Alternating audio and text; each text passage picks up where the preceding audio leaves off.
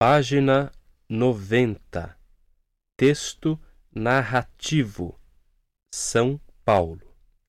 São Paulo, a capital do estado de São Paulo, é a maior cidade do Brasil.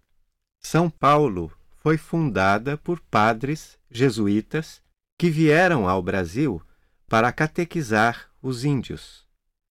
Para alcançar tribos afastadas, os jesuítas deixaram o litoral e subiram a Serra do Mar, chegando ao planalto de Piratininga, a 700 metros acima do nível do mar. Aí, no dia 25 de janeiro de 1554, fundaram um pequeno colégio, o início de uma aldeia. A posição da pequena aldeia não era favorável para seu desenvolvimento, pois a floresta fechada e a Serra do Mar a separavam do litoral, onde se desenvolvia a vida da colônia.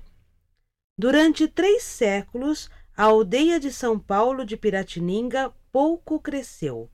A partir do século XIX, no entanto, por causa do trabalho de seus habitantes, brasileiros e imigrantes europeus, a aldeia começou a progredir rapidamente. Um dos fatores desse progresso intenso foi a grande produção de café. São Paulo deve a este produto grande parte de seu desenvolvimento. A riqueza que ele trouxe fez depois nascer a indústria paulista. Hoje, São Paulo é o maior centro industrial brasileiro. Nele, tudo se produz. É também o grande centro financeiro do país. Uma das maiores cidades do mundo.